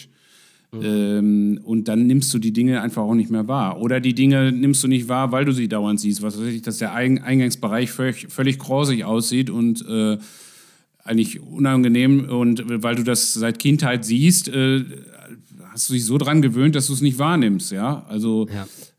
Ich sehe zu Hause bei mir auch nicht, was der Hund da für einen Dreck macht. In, in einem Meter Höhe äh, sind unsere weißen Wände alle so ein bisschen äh, gräulich, weil der da immer mit dem Fell dran längs geht. Ne? Das sehe ich auch nicht mehr. Also Mensch, kriegen wir nochmal richtig private Einblicke heute. ja. Ja, also ähm, genau, aber ich glaube, dass da gibt es auch andere, äh, andere Experten, aber wir merken schon, also ich, ich rede jeden Sonntag mit Leuten äh, zum ersten Mal. Die sind nicht unbedingt zum ersten Mal in der Gemeinde, aber so, wenn ich die kennenlerne und ich würde sagen, so schätzungsweise 90 Prozent gucken sich vorher mehrfach unseren Livestream an, bevor sie dann entscheiden, vor Ort mal dabei mhm. zu sein und zu kommen. Das gibt ihnen un unheimlich viel Sicherheit. Früher war es Insta, das machen manche Leute auch, dass sie sagen, ah, ich habe mir so ein paar Fotos angeguckt. So. Die Leute stellen sich ja Fragen, an die denken wir vielleicht gar nicht. Wie muss ich gekleidet sein? Was, was sind da für Leute und so das Ganze? Das bedeutet, es gibt denen unheimlich viel Sicherheit, wenn sie ähm, wenn die so einen Einblick vorher schon bekommen aus einer, aus einer so sicheren Distanz heraus. Ihr, ihr macht ja immer äh, Fotos aus dem Gottesdienst auch ja. äh, oder vorher, nachher ja. und so und äh, schöne Fotos, die einfach Menschen darstellen. Ähm, und äh, ist, das ist auch der Grund, ja. Also weil, weil dann sieht man, was haben die Leute da an, passe ich dazu oder bin ich da der Alien oder ja. Genau, also es ist einfach, ich glaube, dass Transparenz eine große Rolle spielt und umso mehr die Leute die Möglichkeit haben, aus einer sicheren Distanz schon mal ein Gefühl und einen Einblick für etwas zu bekommen, ähm, umso leichter fällt es ihnen dann auch nächste Schritte zu gehen. Ähm, das ist, glaube ich, an der, an der Stelle.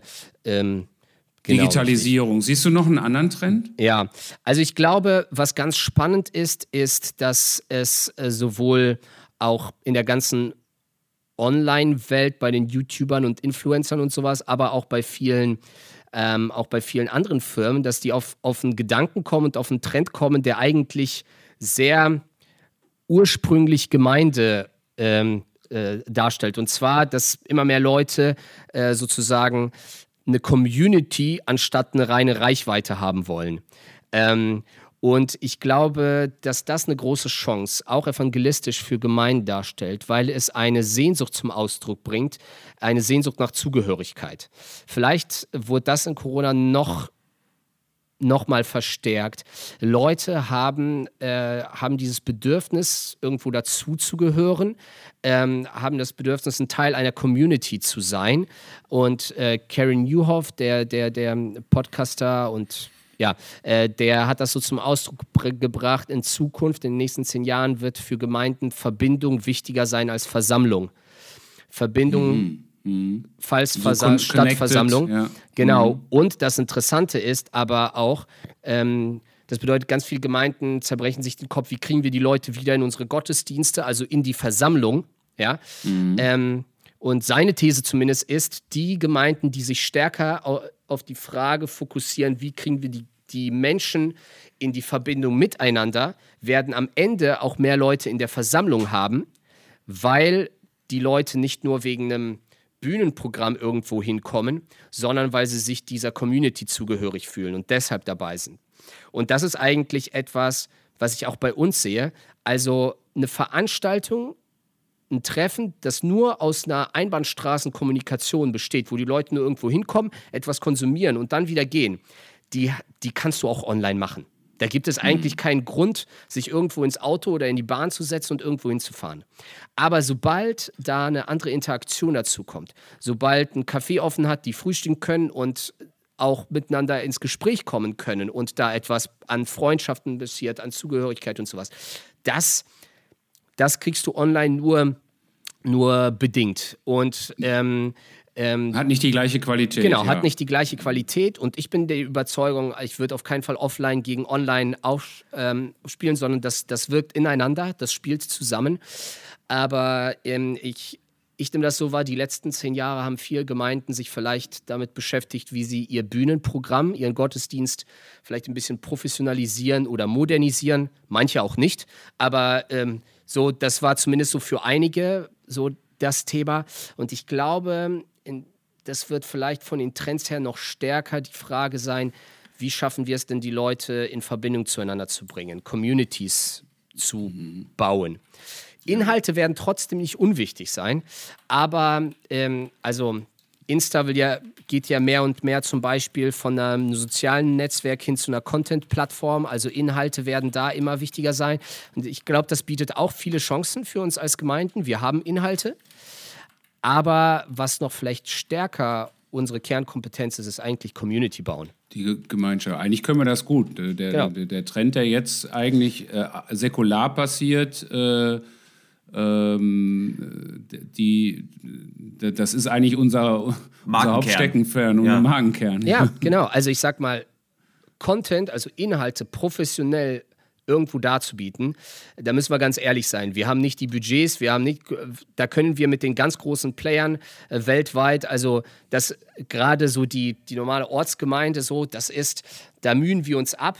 Und ich denke, das ist gut, dass wir uns Mühe geben, aber ähm, aber wenn es um Community geht, um, um, um Gemeinschaft geht, um wie kriegen wir die Leute in Verbundenheit, Zugehörigkeit, diese Themen, da haben wir ja den ganzen, also da haben wir ja vielen anderen äh, viel voraus und haben da etwas zu bieten, was glaube ich auch, ähm, ja, wenn man jetzt vielleicht ein bisschen fromm und theologisch wird, was ja eine Zugehörigkeit und eine Einheit darstellt, die nicht nur auf gemeinsame Interessen beruht, die sich auch mal verändern, sondern, ähm, sondern die durch einen gemeinsamen Glauben und eine Zugehörigkeit zu Christus beruht und dadurch ja möglich macht, also das erlebe ich gerade bei uns, dass ich manchmal denke, ey, hier sind so unterschiedliche Menschen, ja. Allein politisch, ja, also vom Ja, ja. AfD-Wähler bis zum grünen Wähler, ja, hast du alles da. Also vielleicht bei euch nicht, aber also wir haben alles da. So, ähm, so Leute würden ja gesellschaftlich niemals irgendwas zusammen machen. So, Mhm. aber da, da, da ist Über das Evangelium, über den Glauben, Genau. über die christliche Genau. Sozialisierung ist es möglich, dass man innerhalb einer Gemeinde ist, auch Genau. wenn man vielleicht sogar unterschiedlichen Milieus angehört. Und ich glaube, dass, dass das seine ganz Attraktiv eigenen Her. Herausforderungen mit sich bringt.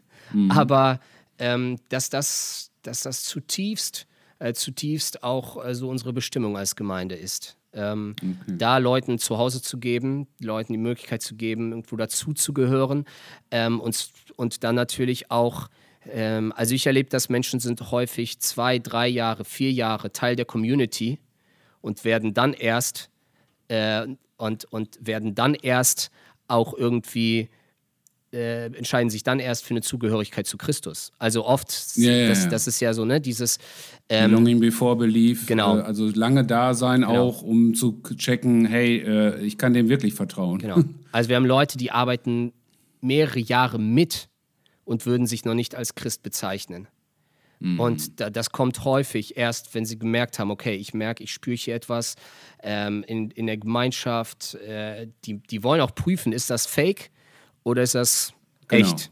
So, und das, das braucht Zeit. Und ja, das, ähm, das ist, glaube ich, eine große Chance. Ihr seid damals losgegangen mit 13 Leuten. Äh, also nochmal so die Vogelperspektive, wenn wir auf Deutschland gucken. Wir haben äh, viele Leute, die Kirchen verlassen. Die Säkularisierung in Deutschland erleben wir. Wir erleben die Auswirkungen der Spätmoderne. Äh, gleichzeitig da auch eine Offenheit für alternative Wahrheiten. Ähm, wie siehst du das beim Thema Gemeindegründung in Deutschland, äh, dass wir viele Orte bekommen, wo Menschen einfach die Liebe Gottes erfahren? Auch, also ich meine jetzt auch außerhalb von bestimmten Bünden. Grundsätzlich, dass wir als Christen hier äh, weitere Gemeinden gründen, Orte schaffen. Äh, was gibt es da irgendwie zwei, drei Tipps, wo du sagen würdest, äh, weil wir haben ja auch äh, viele Hörerinnen und Hörer äh, außerhalb äh, unseres Bundes, äh, aus anderen Bewegungen. Was würdest du machen, um, um da schneller weiterzukommen? Wir wollen ja versuchen, bis 2030 im Grunde genommen unsere Anzahl an Gemeindegründungen zu verdoppeln. Das ist oder unsere Hausaufgaben dafür zu machen, dass das dann gut möglich wäre. So, wir können es ja nicht machen. Aber gibt es irgendwas, wo du sagst, mh, als Bewegung würde ich so und so vorgehen? Ähm, wie siehst du das in Deutschland beim Thema Gemeindegründung? Oder sagst du, eigentlich gibt es genug Gemeinden, die müssen jetzt erstmal alle wachsen? Also, Ja. Nee, ich glaube, das, das ähm, befruchtet sich auch eher gegenseitig, als dass es sich ähm, ausschließt. Ähm, Ja. Ich glaube, dass die Gemeinden, die eine gewisse auch gesunde Kultur und Entwicklung haben, da schon auch in einer besonderen Herausforderung, äh, nee, Verantwortung stehen. Äh, Ja. Ich glaube, ähm, sich da auch zu multiplizieren und zu gucken, wie, wie supporten wir Gemeindegründung, wie initiieren wir Gemeindegründung. Ähm, man hat so, ähm, ich sag mal, so eine Inlandmission als ein Partner, aber ich würde sagen, in erster Linie ist das Auftrag von Gemeinde, sich zu multiplizieren, ähm, da weiter zu gehen. Ähm, genau, wir machen das ja teilweise auch zum Beispiel durch ein Trainee-Programm, wo wir Trainees mit hineinnehmen, so ein bisschen an die Hand nehmen und die dann auch ein Stück weit aussenden, dass die Gemeinde gründen, auch wenn das jetzt keine klassische Tochtergemeindegründung ist. Aber diese Dinge, also so, dass Gemeinden auch wiederum äh, Gemeindegründungen initiieren, mit dabei sind, daran sich beteiligen, ist, glaube ich, sehr entscheidend, weil also, dass so ein, so ein Gemeindegründer oder so ein Gemeindegründungsfamilie oder Ehepaar losgeht, ganz alleine und dann mal anfängt und Gemeinde gründet. Ähm, also, das kann funktionieren, aber ich glaube, dass das in einer komple komplexen ja. Welt, in der wir heute bestehen, dass wir dort eine stärkere Grundlage brauchen. Das hat etwas, mhm. also das Starterteam, ich glaube, das war für uns extrem wichtig, das habe ich erst im Nachhinein so verstanden, ähm, dass wir da von Anfang an ein stärkeres Team waren. Ja? Also bei uns, so ich, ich war noch, glaube ich, ein Jahr davor, habe ich gesagt, ich werde niemals Pastor werden, so, weil äh, ich habe meine Stärken, aber ich habe ganz viele auch Dinge, wo ich sage, naja, das muss vielleicht ein Pastor können, das das ist vielleicht nicht so meine Kernkompetenz so. Und äh, also du brauchst ein Team und da ist es, glaube ich, darauf stärker zu schauen, wie können wir aus einer stärkeren Position auch heraus Gemeinden gründen. Das bedeutet, die vorhandenen Gemeinden. Ähm, Aber ich muss nicht unbedingt 50 Leute aussenden. Nein, nein, nein, Quatsch. So, also ähm, so mit 10, 15 Leuten kann man ja was machen und man kann ja auch zusammenarbeiten und kooperieren. Ähm, aber ich glaube, und es geht nicht nur um die Leute, die dann vor Ort das schon etwas machen, sondern auch, was habe ich im Hintergrund für, für eine Beratung, für eine Unterstützung, ja. auch für eine mhm. geistliche äh, Begleitung, äh, Gebetsunterstützung, aber auch an, an Know-how und so das Ganze. Ähm, genau, also ich glaube, es ist immer sehr reizvoll, etwas ganz Neues zu machen. Ähm, aber ich glaube, dass es auch großes Potenzial hat zu gucken, wo gibt es Dinge, die schon gesund sind und wie können wir diese multiplizieren und skalieren. Ja, und wie, wo, wo gibt es Modelle, genau. Gemeindemodelle, genau. wo einfach Gemeinde was Gutes gelernt hat, wo man sagt, äh, das Rad nicht ganz neu erfinden muss. Ja. Genau, und da ist es vom Format her, ob man Multisite fährt und sagt, hey, es macht Sinn, in unserer Region eine Gemeinde mit mehreren Standorten zu machen. Oder man äh, am Ende eher doch hingeht, sagt man, man gründet eigenständige Gemeinden oder so. Also ich glaube, da sind wir ja, da bin ich nicht dogmatisch unterwegs, wenn es um Modelle geht. Ja, das ist. Ja. Du das, der Hauptsache, Hauptsache Reich Gottes wächst. Genau, das hat etwas mit Typen zu tun, äh, also mit Persönlichkeiten, mit dem Kontext zu tun, mit unterschiedlichen Dingen so. Da, da wäre ich ganz flexibel. Aber ich, ich glaube, dass das, äh, dass das für die Zukunft der ähm, auch der ganzen Gemeinde- und Kirchenlandschaft entscheidend ist, dass neue Gemeinden okay. entstehen äh, auf ganz unterschiedliche Wege. Und ich glaube, diejenigen, die da irgendwie Möglichkeiten haben und Türen zu sehen, ähm, sollten loslegen. Sollen loslegen. Ja, okay, das ist ein schönes Schlusswort.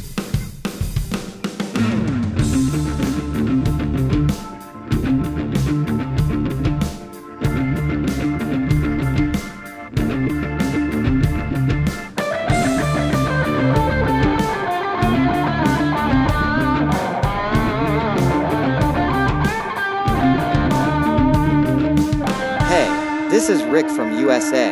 I proudly present the Spotify playlist for Moved and Movers.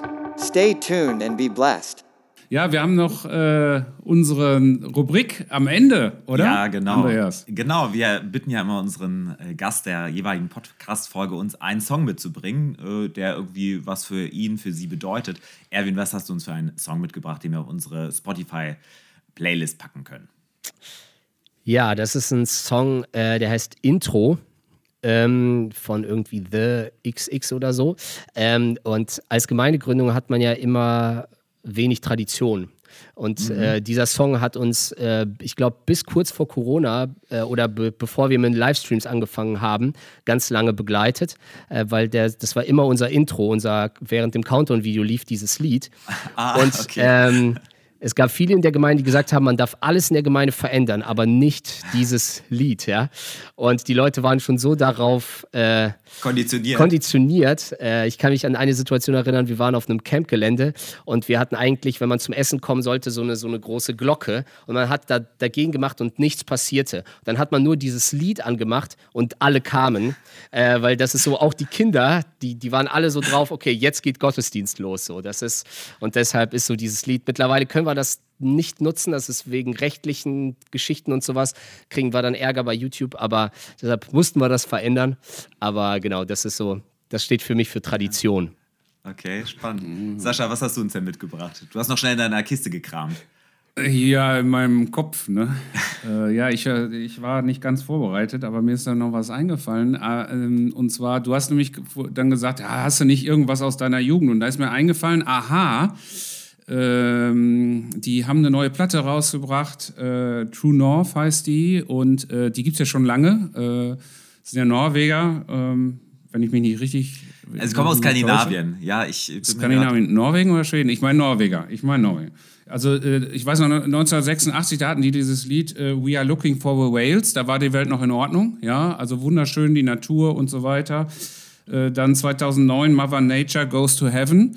Äh, da war es schon ein bisschen kritischer. Und jetzt äh, True North äh, haben sie zum Beispiel dieses Lied, was ich gerne auf die Pl Playlist äh, packe, äh, You Have What It Takes.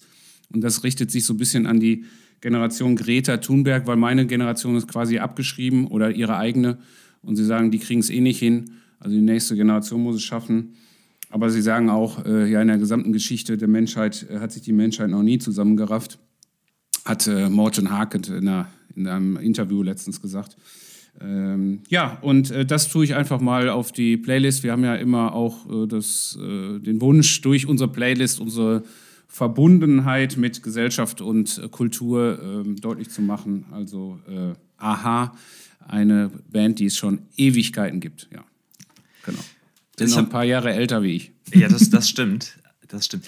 Ähm, ich, äh, also mein Song schließt eigentlich da nahtlos an. Ähm, ich möchte gerne den Song Ca- äh, von Casper, das bisschen Regen, äh, draufpacken. Der ist ein bisschen apokalyptisch.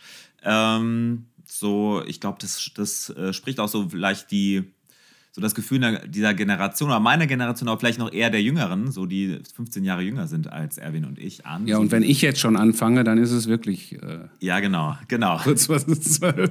Deswegen, den finde ich ganz cool. Ich glaube, der, der gibt da ein bisschen so wieder so, so ein Lebensgefühl. Und äh, indem ich mich auch gerade in diesen ganzen Krisen oder vielleicht ihr auch äh, äh, spürt, okay, es ist irgendwie diese Normalität, dieses äh, heile Welt ist irgendwie vorbei und wir haben hier ein paar Herausforderungen zukünftig. Und genau, den Song fand ich ganz gut äh, und spannend und pack ihn auf die Playlist. Ja, super. Ja, wir sind am Ende unseres äh, Podcasts angelangt äh, und äh, wir danken dir ganz herzlich, Erwin, dass du dir die Zeit genommen hast. Ich fand, es waren wirklich äh, interessante Inspirationen dabei. Ähm, Ja, ich danke euch. Wenn ich dich reden höre, auch immer wieder Bock, äh, selber nochmal als Pastor zu arbeiten, in einer, Geme einer Gemeinde zu dienen. Also man merkt einfach, die, die, wie du Gemeinde auch liebst und so, das kommt echt rüber. Und äh, ja, und ich danke dir ganz herzlich. Ja, sehr, sehr gerne. War schön bei euch. Äh, manche Fragen äh, sind manchmal vielleicht etwas überfordernd, weil sie so groß sind. Aber ja, ich glaube, äh, Ja, wir wir lesen zumindest also- ein, um ein bisschen loszudenken. Ne? Ja, genau. Und äh, wir müssen ja auch ein bisschen Spielraum lassen. Ja, Genau. sehr gut. Vielen Dank, Erwin. Ne? Alles klar. Alles klar. Und wir sagen Tschüss. Ja. Tschüss, bis dann. Bleibt Tschüss bewegt. zusammen. Tschüssi.